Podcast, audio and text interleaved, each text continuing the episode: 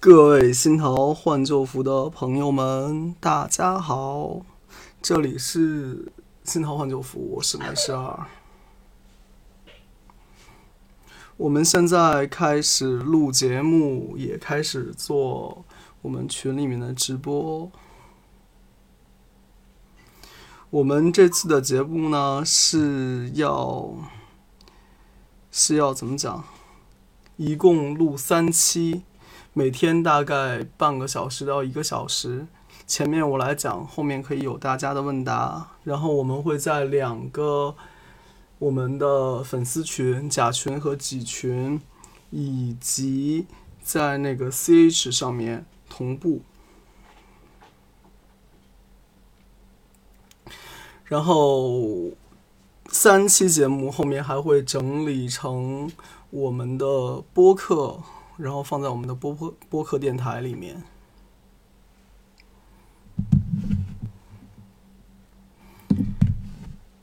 我做了大概五十页的 PPT，所以如果你想看我们今天讲的内容的 PPT，请到群里来。我们这个主题呢是辛丑年流年运势和风水，我会分为三讲。第一讲的内容呢是关于风水的一些基本原理，当然是用现代人听得懂的方式来讲。那明天晚上呢，我们会录一期关于流年飞星如何自己调整自己家里面的风水。后天就是大年夜，所以大年夜休息。然后大年初一晚上，我们会讲关于新年的这些神啊、太岁啊、门帘啊等等等等相关，跟这个看不到的、很玄学的、跟宗教信仰有关系的部分。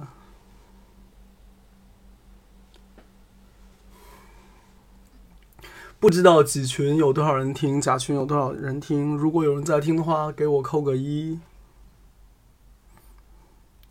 然后像去年扣一的方式就是发红包，请发一块钱的红包，告诉我你在这里。然后这个红包最好是大家都能领的那种。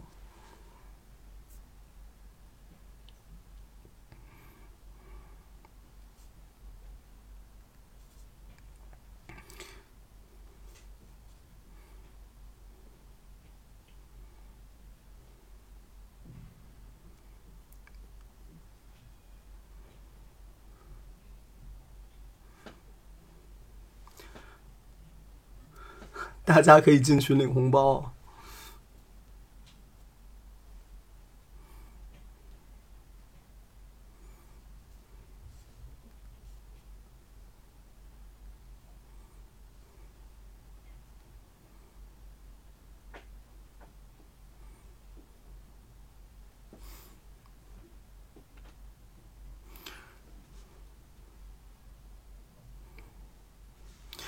后我看见我们那个在 CH 上面也有很多朋友，然后你们也可以先进群领红包，然后一边领红包一边听我来讲。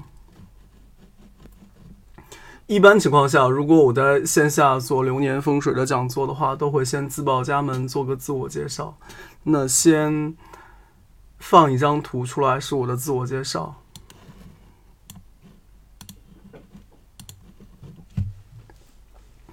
我呢，平时被大家叫梅十二，梅十二其实是桃三李四梅十二的简称，这是我的网名。为什么有这么拗口的网名呢？因为不想和别人重复。一般看见我网名都会知道我会梅花易数，因为这个名字里面充满了梅啊，还有各种数字。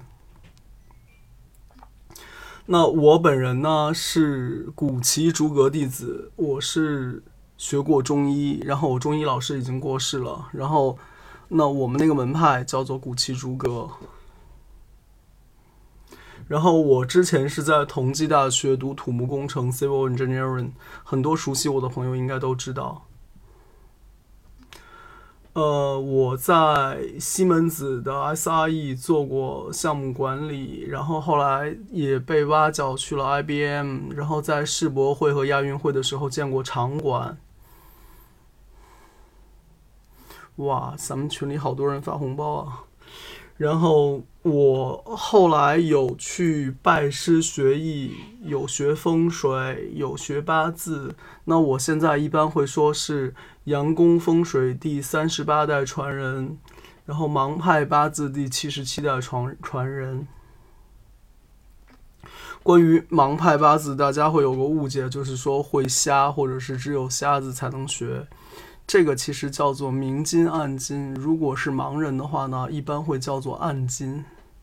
然后盲派会不会瞎？这个问题其实是你只要拜祖师爷，你不欺师灭祖就不会瞎。会五弊三缺或者是会瞎，其实是跟嗯欺师灭祖，或者是说你该崇拜的不去崇拜有关系。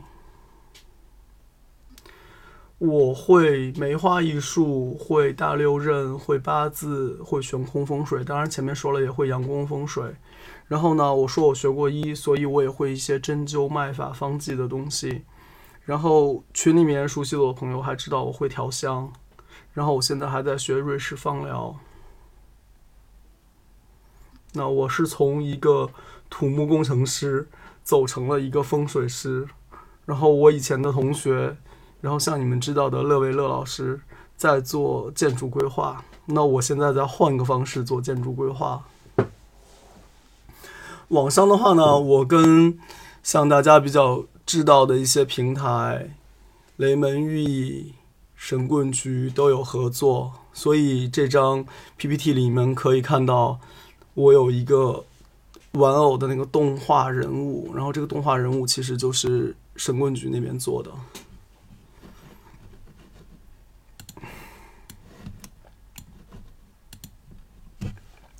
那这两张照片呢，是去年、前年、大前年神棍局的一个线下活动，然后大家可以找找看哪个人是我。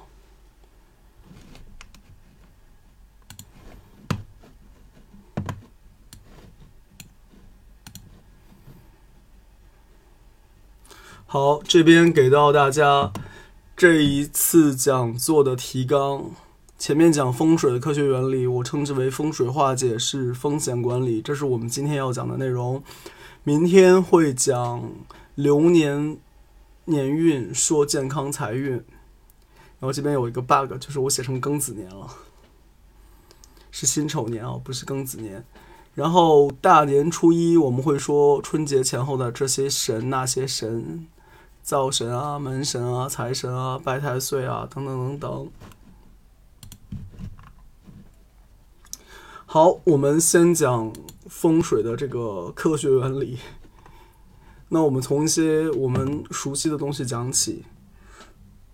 请问你在读中学的时候有没有去看过流星雨？人其实对看天上的星斗有一种本能的向往，但是我想我们当中的大多数人是住在城市里面的。我今年一月份的时候很有幸去了一次北京，然后住在密云水库旁边。密云水库旁边有一个张裕的基地，就是他的一个那个葡萄酒园——爱妃堡。如果去过的朋友可能知道，那边天特别干净，然后冬天嘛，一月份就看见能看见满天的星星，哎呀，真的是特别美。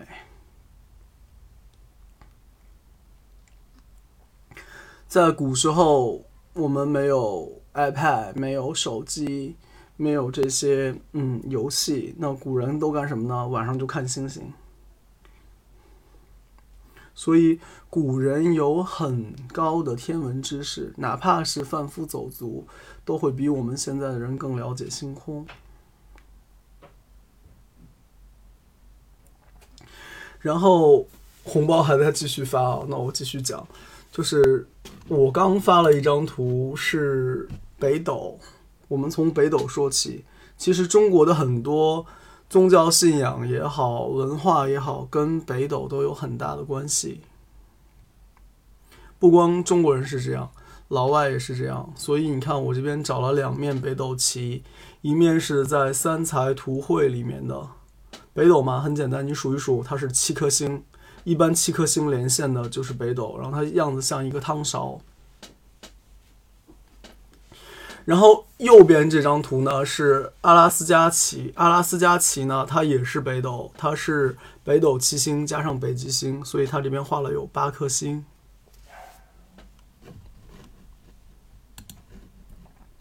那可见，不管你是中国人，你还是老外，这个北斗的文化是根植于人类内核里面的。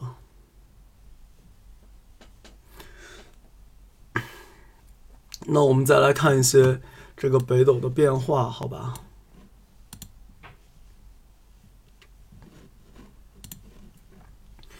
这一页呢，我给了三样文物。第一样呢，是在五代时期敦煌历法的一个敦煌文书，现在现藏在大英图书馆。中间呢是一个石刻，然后呢，这个石刻现在是在。印度加尔各答博物馆九世纪的东西。第三样呢是那个叫 Star Mandala，现在藏在波士顿博物馆。它是一张唐卡，说是唐卡，其实不是藏传佛教的，这个是东密的，然后应该是从日本得到的这个文物吧。那在线听的同学们啊，我用嘴巴来帮你们描述一下这三张文物是什么。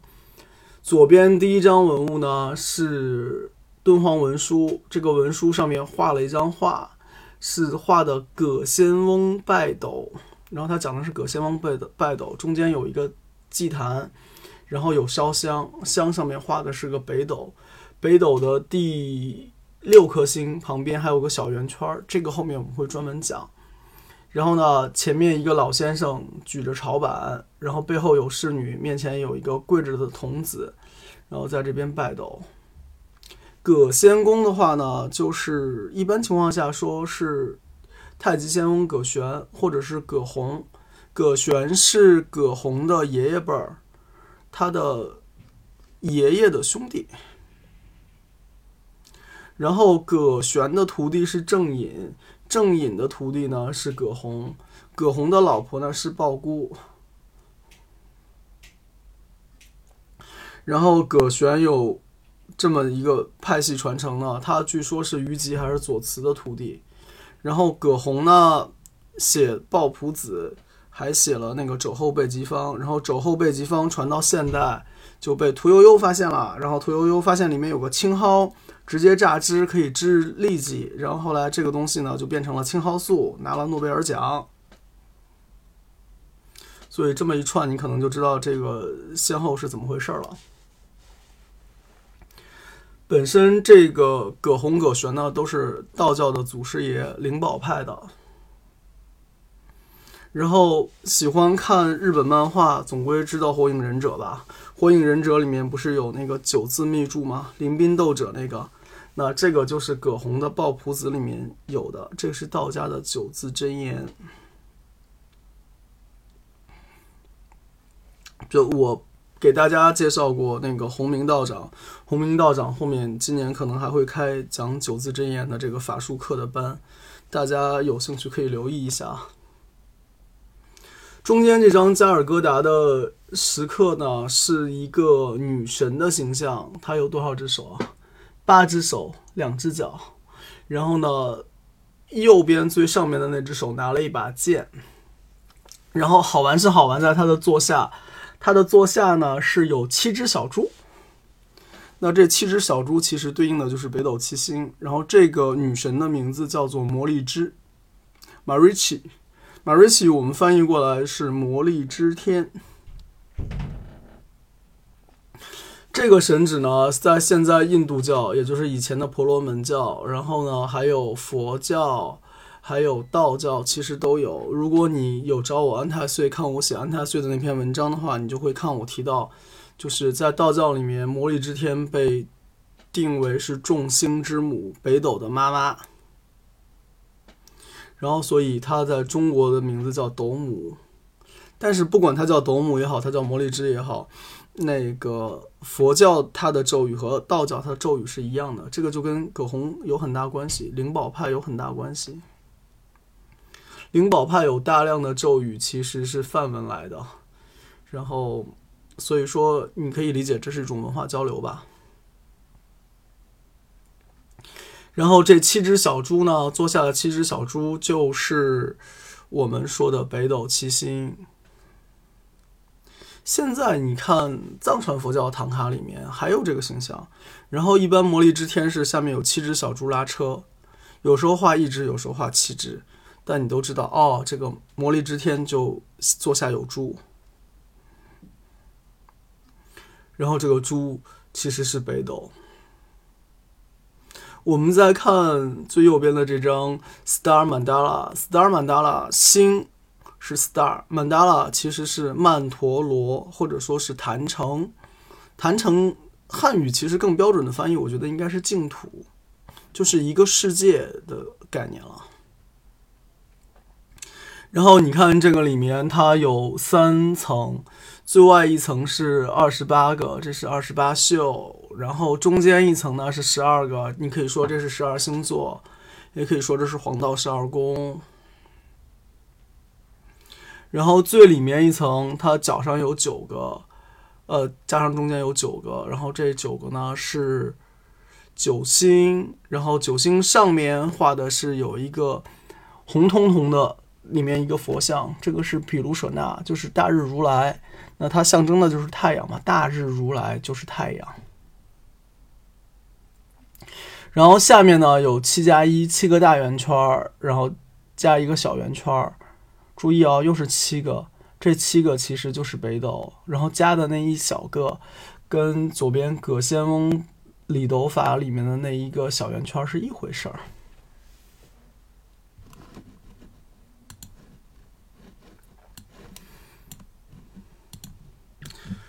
好，现在对这个小圆圈进行揭秘，我又发上来一张图，大家可以点开看。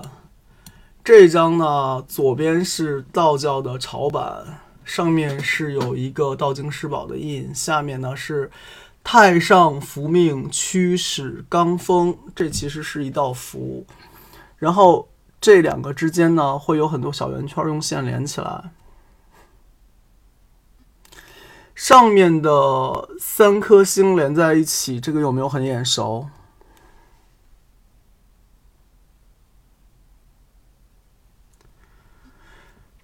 是不是跟我们新桃换旧符的 logo 是一样的？也有这样三颗星连在一起。这个三颗星连在一起叫做太上三台，然后这个其实也是有咒语的：上台一百，去除不祥，什么什么，啪啦啪啦，这些大家知道有这么个概念就好了。我们平时说的三星高照，其实指的就是这个。然后除了这三星之外，下面你看见有一个汤勺，上面多一个圆圈，一共是八个圈连一根线。发现，哎，数目是不是跟那个唐卡还有那个前面的那个离斗法的图是对应上了？没错，他画的这个呢，其实就是北斗七星加一颗辅星，一共八颗星。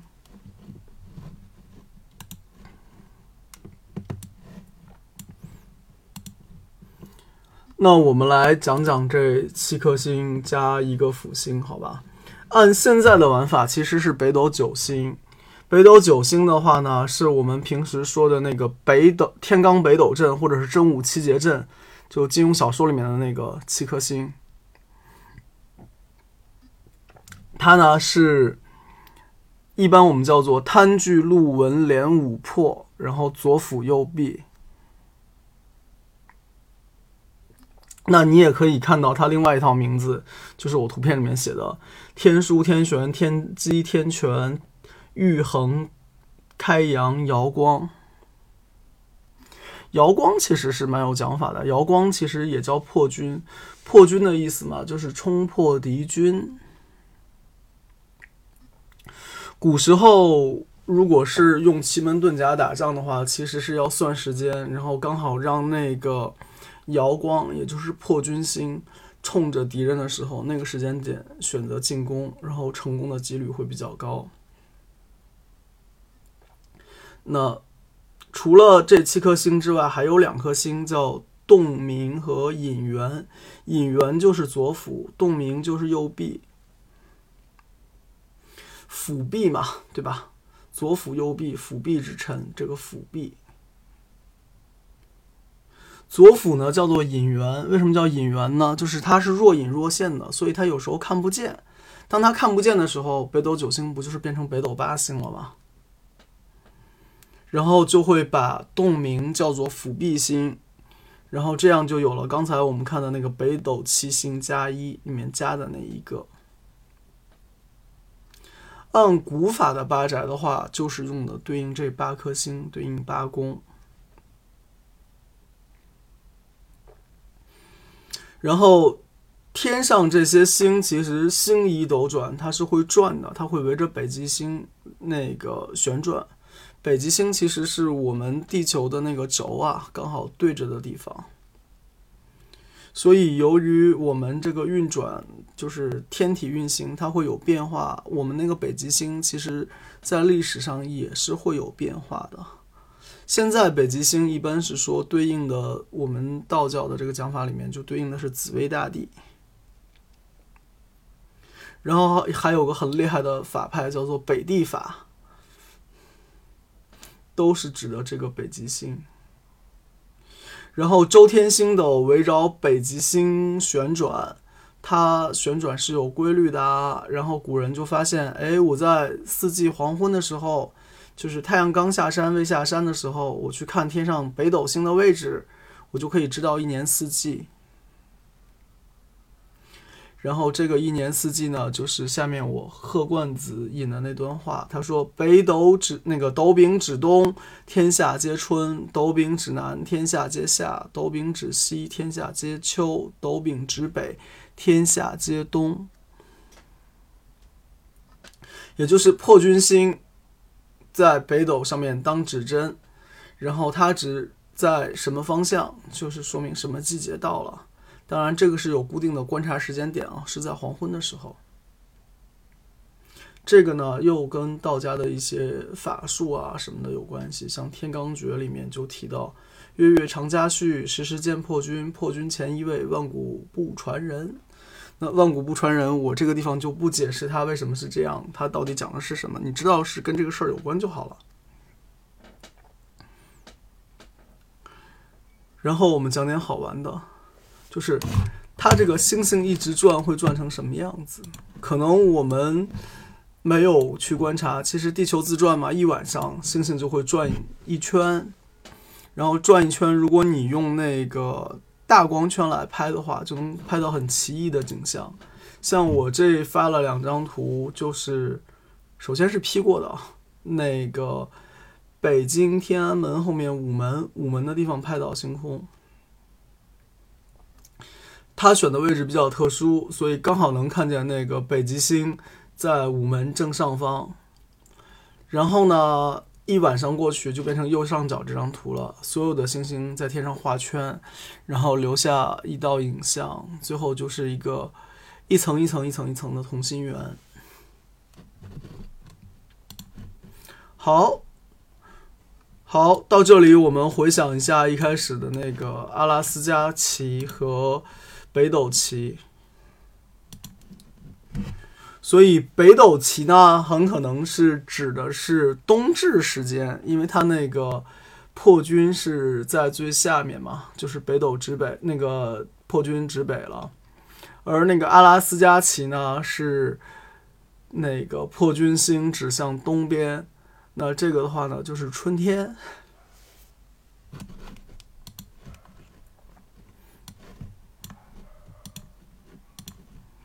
而李斗法的那张图，你可以看到，它其实是，呃，斗柄指到指到西边去了。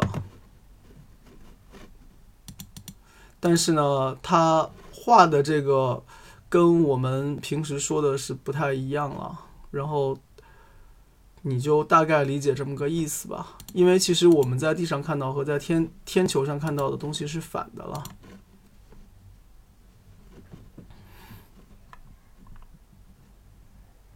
好，说到这里呢，我们就说一下这个东西怎么就变成风水了。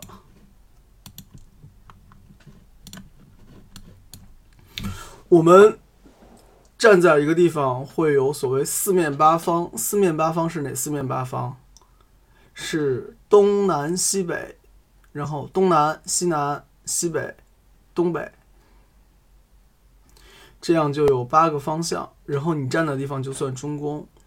然后呢，我拿天上的这九颗星，就是包括引元和洞明在内的这北斗九星，和地上的这九宫来配。所谓九宫，就是八个方向，你的周围八个方向和你脚下踩的这个地方。然后呢，他们一结合，就结合出来了右边的这张图。这个呢，就是我们所谓理气风水的一个最核心的东西，它是有口诀的，叫做“灌九履一，左三右七，二四为肩，六八为足”。有没有人觉得这个东西很眼熟？金庸的《射雕英雄传》里面，黄蓉被铁掌帮打伤，然后呢？郭靖背着他去找南帝看病，结果在山下遇到了一个小别墅，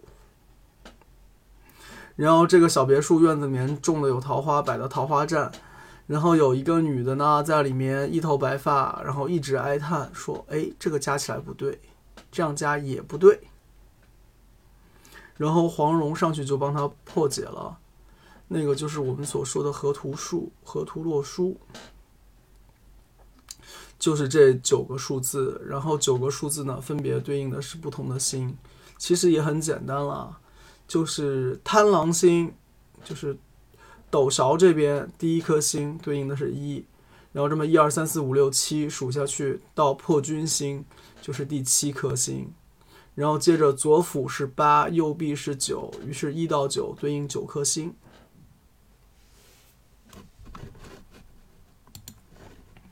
好，你现在知道了这个星和那个盘的结合，那它其实是一个天文模型。那我就给大家看一个古代真实在用的天文模型。左边的这个呢叫做六壬式盘，右边的那个叫做风水罗盘。六壬式盘呢，它分天地盘，天盘是圆的，地盘是方的，这是不是我们平时说的天圆地方啊？然后地盘上它用十二地支标方向，天盘上它还用十二地支标方向。然后呢，你看见盘中间天盘上面会有一个北斗七星，对不对？是不是就跟我们刚才说的那个天安门午门前面拍的那个星空一样了？它可以围着这个中心点去转，然后这么转一周，然后对应四方的变化。古人原本就是用这样一个天文模型来做占卜、来看事情的。如果你们看过那个孟枕墨的《阴阳师》，不是最近的这个《博雅集》啊，是老的那个野村万斋的《阴阳师》，你就会发现它有一个法器叫做六壬石盘，就是我左边这张图这个东西。然后我们课本里面还讲到一个叫做司南，有没有印象？就中间放一个大勺，下面一个方盘子。其实那个是错的，就是那个呢是古人古人的有些发现吧，就是那个考古发现被现代人误会的套在了一起。试盘还是那个方盘子，但是上面不应该放的是那个勺子，应该放的是这样一个圆盘。然后它的作用不是在指东西南北，是在模拟天象。它模拟的其实是个天地人的关系。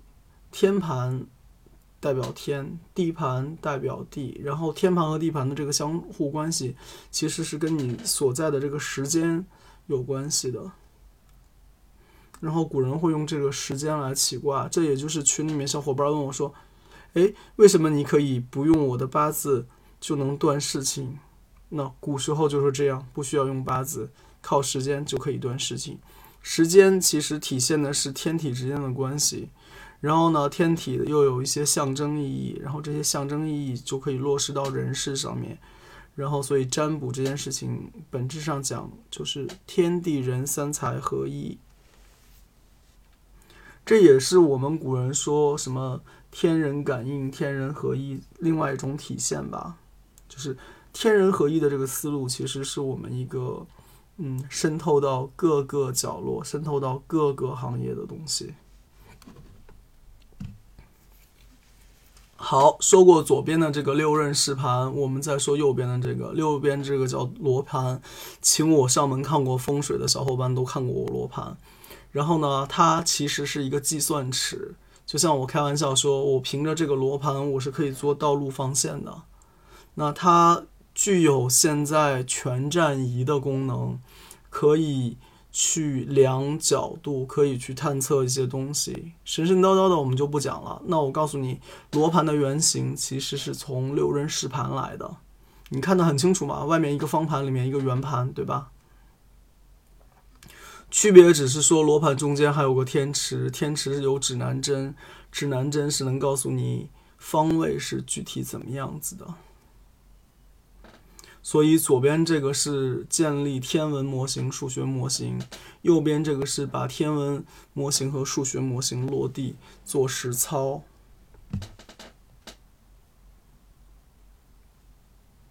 哇，发现我们群里面还有日本朋友啊！那个 C H 的这个聊天室里面，那欢迎一下。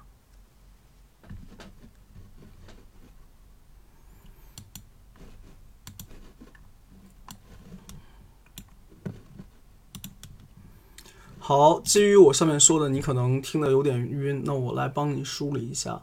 理气风水呢，操作逻辑其实是下面这张图一样，它是齿轮扣齿轮。那我会习惯说它是密码锁。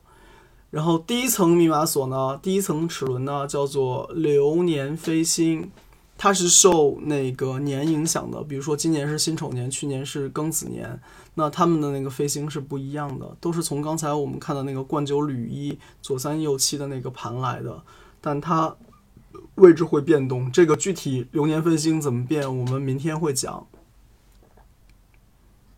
第二层呢是不变的，叫做宅盘飞星。宅盘飞星是跟你家门向有很大关系的，就你家是坐北朝南，阳台阳台在南边，在东南边，在西南边，多少度，这个都是有讲究的。那找我看过风水的小伙伴，你就知道我会去量你家的门向，或者让你们自己先上量好了给我，然后呢，我来帮你断一些事情。那这个是叫做飞星盘。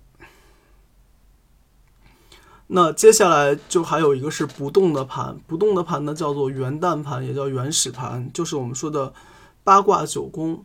八卦九宫，那就是我们说南边是离宫，北边是坎宫，东边是震宫，西边是兑宫，然后东南巽宫，西南坤宫，东北艮宫，西北乾宫。不同的宫位呢，代表着不同的人。不同的宫位呢，代表着不同的器官或者是事情。于是你知道了，有一个流年飞星，有个宅盘飞星，还有一个九宫。宫和星代表的是不同的东西。然后呢，它们呢有一定的相似性。如果两个相叠加，那就会对应到一些事情。那这个嘛，就是风水最基本的玩法。然后你看，我们在考虑上有房主，比如说看风水的时候有这个房子主人的本命，然后呢，你八字还有流年，你大运好不好？然后呢，再加上刚才我们说的这些盘，然后我们现在是八运，八运属土，就对应的是那个引元，也就是我们前面说的那个左辅星。那运还有个运盘八入中，那这些相互叠加就造成了相互影响，这些相互影响呢，就会影响到你的关系啊、运势啊、状态啊。怎么影响你状态呢？你可以想象的简单一点，就像你的手机需要插一个充电器，对吧？每天回家手机插充电器，然后给手机充电，然后你每天回家躺在床上，然后由于你的这个房子所造成的这个气场，你躺在你的床上，然后你的床给你充这种气场，你在这个房子里面固定的躺八小时，然后呢，这八小时这个气气场来跟你刷频率，然后把你刷成跟它一样的频率。某种意义上就是给你充了某种气场或者充了电。好，那我们正式进入今天的内容。当然，其实也快结束了今天的内容。今天恐怕要讲四十五分钟了。我们说说风险管理啊。这是一个老外在二零一五年在学术期刊上发表的论文，讲的呢是室内影响。Uncomfortable in healthy care waiting area，那就是在保健室或者说是在医院的那个等待区，然后装修的变化对舒适度的影响。那他用了三个方法，第一个是完全不考虑风水，第二个是考虑一部分按风水的方式来摆，然后第三个是完全按风水的方式来摆。他用的方法呢是审视悬空。你们看这张图里面正中间的那个盘，上面写了很多数字，那这个就是审视悬空。然后他最后是让来宾或者说是患者填问卷的方式，然后来去看那个生理的、心理的、感受的这三方面好不好，然后打分，哪个打分低，哪个就赢了。最后是。按风水，完全按风水摆的那个，让大家感觉最舒服。你要相信你的感觉，因为人其实是一个比相机还要精密的东西。因为人是可以感受到那些你看不见的东西的，相机未必可以，电脑也未必可以。所谓是精密是个什么概念呢？就是你的容错范围大。没有说哪里有一点点问题了，这台机器就运转不了。那有很多问题了，机器依然能运转，那这个机器就是容错率高的。容错率高的东西反而更精密。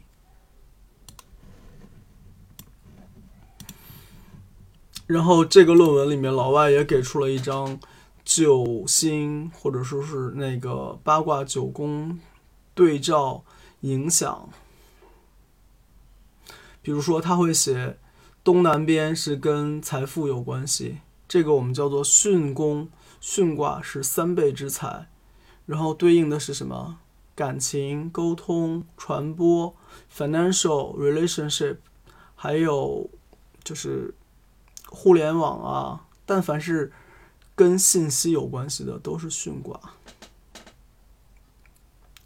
然后我们再讲巽卦对面一百八十度是乾卦，乾卦呢？就是老男人或者是一家之主，那公司里面的话呢，就是雇主。然后我们中国的地形是什么？那个西北高，东南低。然后巽卦和乾卦对应的刚好是辰和戌，这个呢是能带来事情变动运转的一个。位置，所以一般会说邓爷爷为什么要在那个就是东南先画个圈儿，对吧？然后整个国家开始经济大发展，那这个都是有玄学原理的。说过巽宫和乾宫，然后我们再说说其他的。如果你家里面有小男孩儿。那你家的小男孩就子孙印在艮宫，艮宫就是左下角。你看他英文注释的是那个 “ken” 是吧？其实是就是音译艮了。然后在公司里面呢，东北边对应的是雇员，所以如果东北边挂一张万马奔腾的画，嗯，恭喜你，公司里面员工的流动率会很高。然后我们再看啊，正北边是坎宫，坎宫是水，然后呢也是那个性，然后对应到北斗七星里面是贪狼，贪狼跟性有关系，这个我们下一节课会具体讲。然后再有呢是那个南边，南边是离宫，离宫是火，火对应的是人身上的眼睛，然后是美丽的东西或者是宣传的广告，然后能源都对应这个宫位。然后东西东边是正宫，然后西边是对宫，西边是对应现金流。东边对应的是新的业务或者是怎么样，所以你看它这边写的是 new business，然后那个西边写的是 financing，所以如果你家西边有问题，可能会影响你的现金流；如果你家东边有问题，那可能会影响你的新生意，会影响你的业务成长。然后我们还有哪个没讲？我们还是有坤宫没讲，对吧？那今天的第一个彩蛋吧。坤宫呢是属土，然后坤宫其实对应的是财富。你可以说坤宫是个在原始盘、元旦盘上面的财位。你们去看一下故宫，看一下故宫的西南坤宫是什么？它是射击坛。射击是什么呢？射击其实是我们说的。那个后土神，或者是那个谷子的神，那就是有的吃，所以他那边那个坛其实还是蛮重要的。后来变成了中山公园，但是一直没有被改建，没有被拆，那它是有原因的，它是有道理的，对吗？所以啊，大家可以留意一下这些事情。当然了，我给出的这张老外的图也不完全对。就比如说，他说那个那个东北边，它对应颜色是 black、blue、green，这个明显是错的。更土是硬土，它对应的是岩石，是山。那山是什么颜色？土是什么颜色？怎么可能是 black、blue、green 呢？对不对？然后它那个北边坎水对应的是黑色，是对的。水的话，一般是黑色或者是蓝色。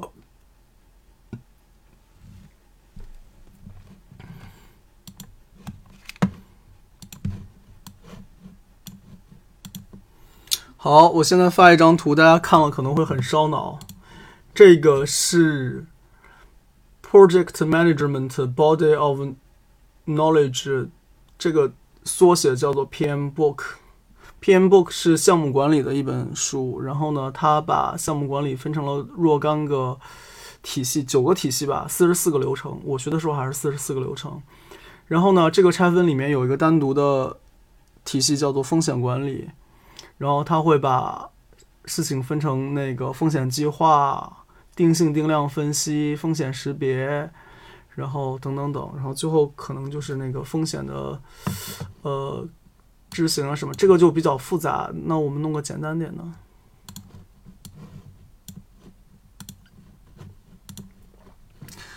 好，这张表看上去也挺复杂，但是它简单很多，就是所有的风险，诶。掉线了，稍微等我一下啊。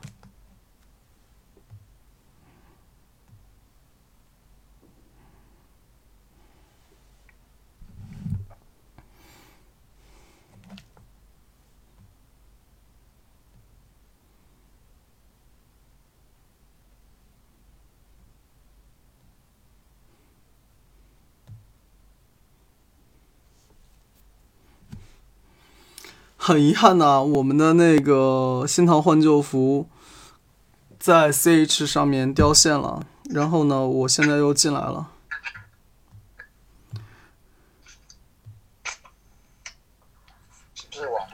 那个我这边可能网络不太好，然后拍拍你那边静一下音，或者是怎么样，然后我这边继续。呃，这张很复杂的风险矩阵图，我一讲你们就知道它不复杂了。它其实就有两个维度，一个维度叫做发生概率，另外一个维度叫做影响效果。那讲汉语是什么意思呢？就还是以掉钱包为例吧。你如果今天不出门，那基本上你掉钱包的概率是接近于零。那如果你今天出门，你不带钱包，那你掉钱包的概率也是接近于零。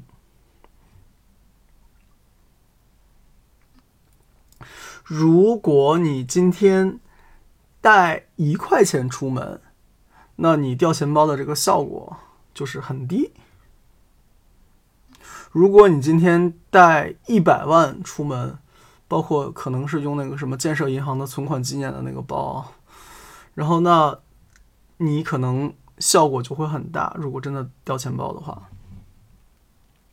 那这个就是所谓概率和效果。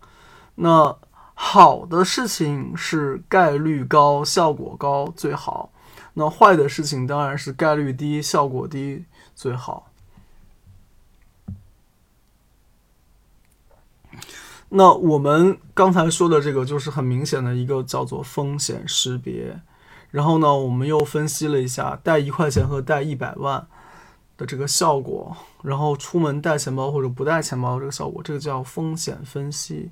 那最后我的决定可能是带五百块钱出门，那五百块钱出门的话，那我肯定是会有掉钱的概率的，但是这个风险我是能承受的，那这个就是风险评价。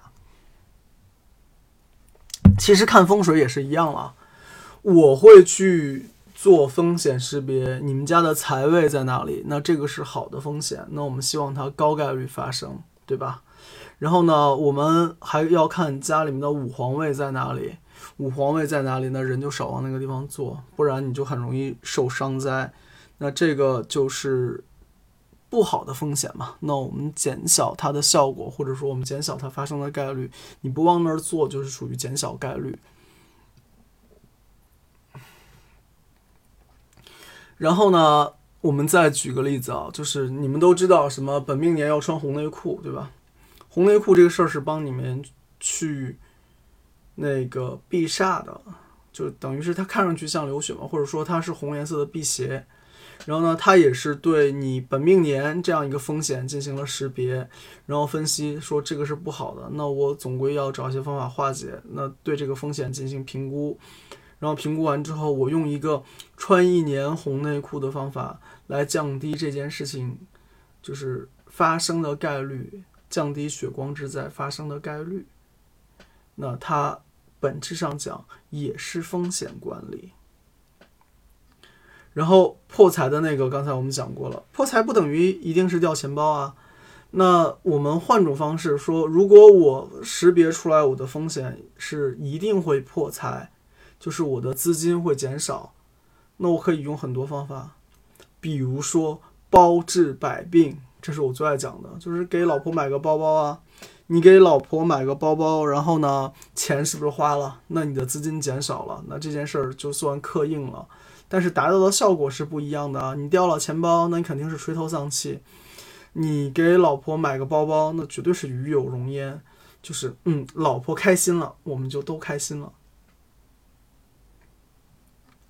同样，你如果是发现自己有破财的运，或者是财运不是特别好，那你怕破财，不如自己主动破财，给父母买点东西叫尽孝，给老婆买点东西叫做疼爱。那不管是哪一种破财的方式，都使这件事情发生了，但它的效果是不一样的。所以说，趋吉避凶嘛，更多时候是你在效果上面趋吉避凶，而不是在影响上面趋吉避凶。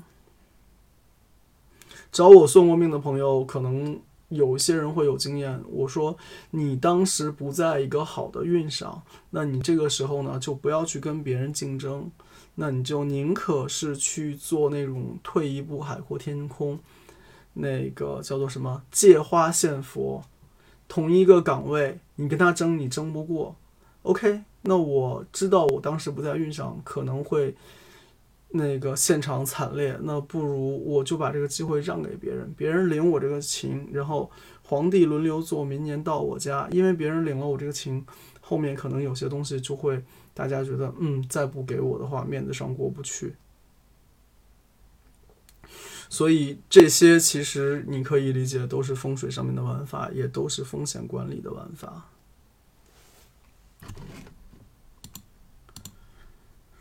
好，有了这一步的铺垫呢，我们就可以讲点更深的东西了。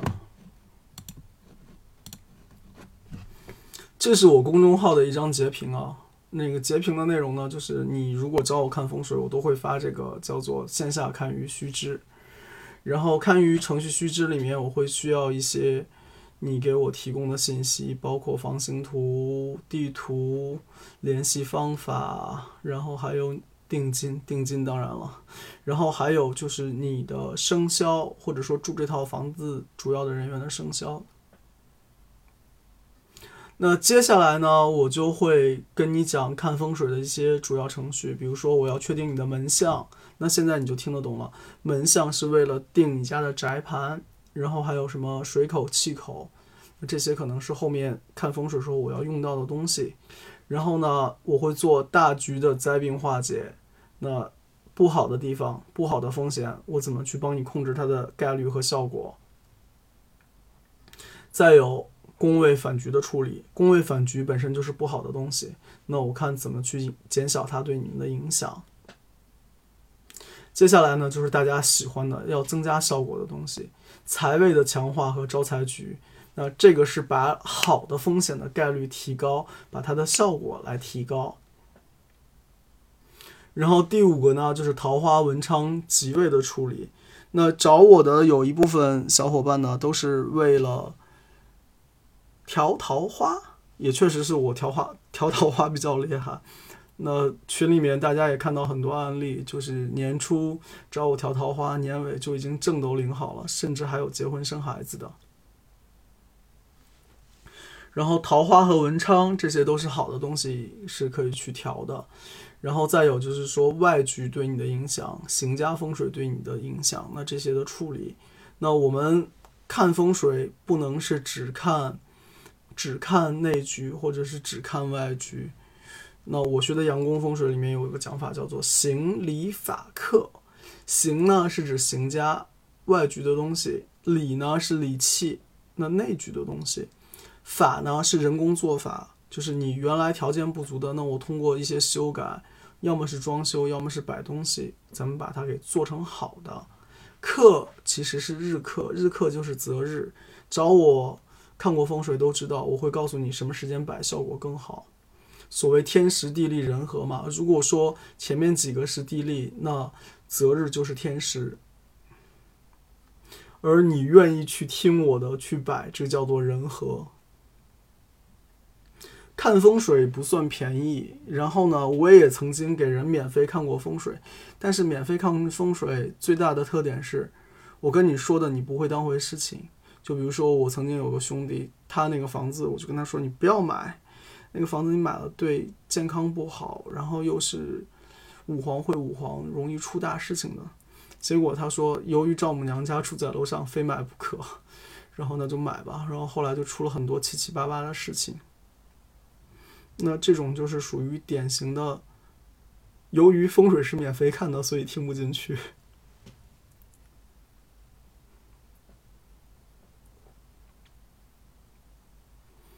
然后我们接着说，然后除了这些之外呢，可能还会有，就是说你有一些特殊的问题，比如说有人是求子，有的是家里面遇到一些事情，看是不是跟风水影响有关系。那这些东西也会在。这个风水的咨询里面被涉及，然后最后就是告诉大家布风水局的时间，这个择日。那我想讲这些是什么意思呢？是说，如果你不找我看风水也没有关系，但是你要知道风水大概是个怎么回事。你要找人看风水的话，大概要看哪些东西？然后这个市场是一个典型的良莠不齐吧。甚至我也被人说是江湖术士呢，对吧？前两天那个播客节目，别人的播客节目，那这个你们至少要知道大概的框架是怎么样，免得被别人骗，对吧？如果别人给你看风水，罗盘也不拿，就随随便便帮你看一下，那看他收不收钱。如果他收钱的话，那这种随随便便看一下，我觉得是不可取的。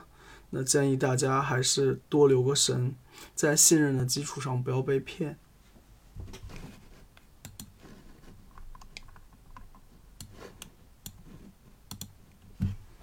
好，下面我们进入这个风水里面 最科学的部分。我发了一张图，不知道大家有没有看到？这张图的内容呢是两个骰子，这两个骰子呢代表的是概率的平均分布。什么叫概率平均分布？就是你有一个骰子的时候。每一面一二三四五六出现的概率都是相同的，都是六分之一。所以，如果你能骰十万次的话，那么大概，嗯，每一个出现的概率是一样的，然后基本上在一个呃六分之一的样子。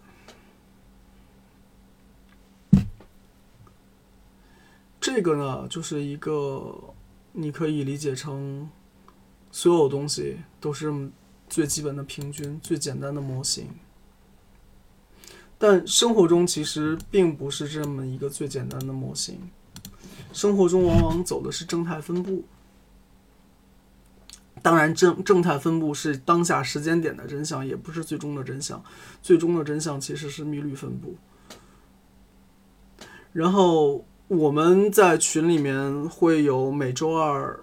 看头像这样的活动，然后这个活动里面呢，会比如说六个骰子，然后呢从六到三十六，让大家去选数字，或者是那个六十面骰子，六十面骰子更多时候走的是那个平均分布，然后那个六个骰子就走的是密律分布了。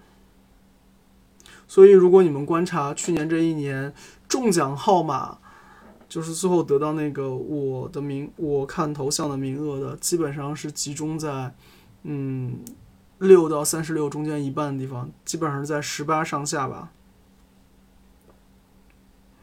然后，如果你选十八上下数字，那其实中奖的几率会比较高。这个其实就是正态分布。当你投两颗骰子的时候，就会。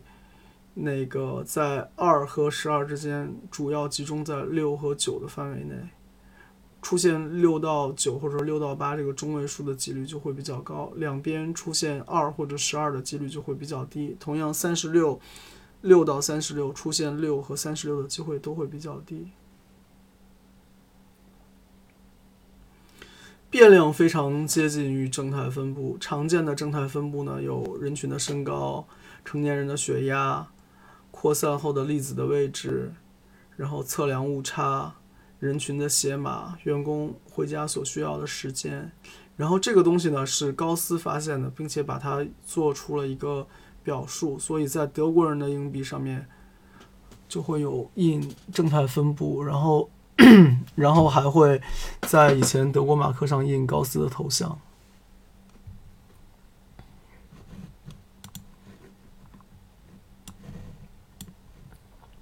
是不是听到这里觉得这个平均分布和正态分布跟我们的风水和风险管理没什么关系？那你看下面这张图，你就知道关系了。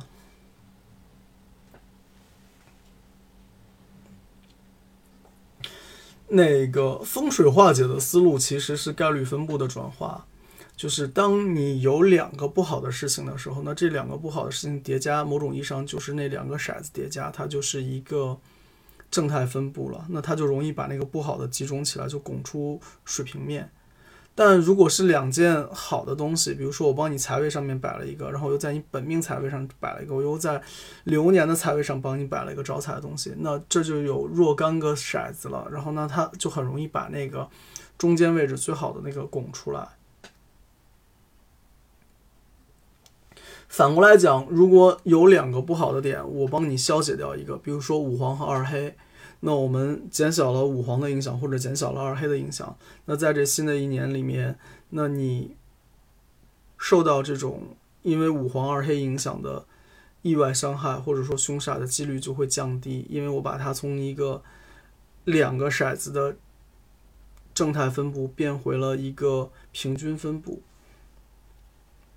所以听上去是不是风水调风水这个事情还是很科学的？就是好的点我要尽量的多，让它们形成正态分布，然后坏的点我要尽量的少，然后让它变成一个平均分布，让它不太容易出现。举个比较通俗的例子啊，快过年了，然后你要请一帮好朋友打尾牙，那大家就要约时间。我如果一桌约十个人，那大家时间都不一样，想约到一起就比较难。然后呢，那我约三个人就会比较容易，对吧？那当我如果十个人都约到的时候，那我们称之为盛况空前。然后大家都来了，特别开心，简直就是同学聚会。然后呢，如果只来三个人的话呢，那就相对冷落，就没有那么厉害，对吧？那反过来讲，如果这十个人是十个恶人，那十个恶人碰到一起，这就是所谓十恶不赦。那这种情况呢，也会非常不好。但是如果只来了三个恶人，那不是很好吗？就烧高香了，就影响没那么坏了。不会出大的事情，所以两个不相关的平均分布堆积在一起会形成正态分布。如果调出两个财位，就容易招到财的概率会提高；如果调掉一个凶煞，那么更容易降低凶煞发生的概率。好，听完这些，你大概就知道了所谓调风水最基本的。思路里面最科学的部分。最后打一个小广告，就是我们的群里面呢，每天早上会有通胜。然后呢，我不推荐大家天天按着通胜过日子。但是当你日子过得不是那么得劲儿的时候，你可以看一眼我今天发的通胜跟你相关的部分。那我们今天。作为第一部分的讲座就到此结束，一不小心拖堂拖了一个小时，谢谢大家，感谢。如果觉得今天的内容比较有趣，请打六，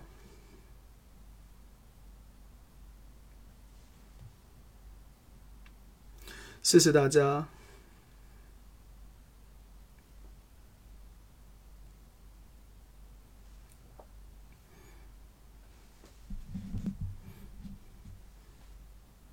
明天我们还是八点继续我们下一堂关于风水流年风水的讲座。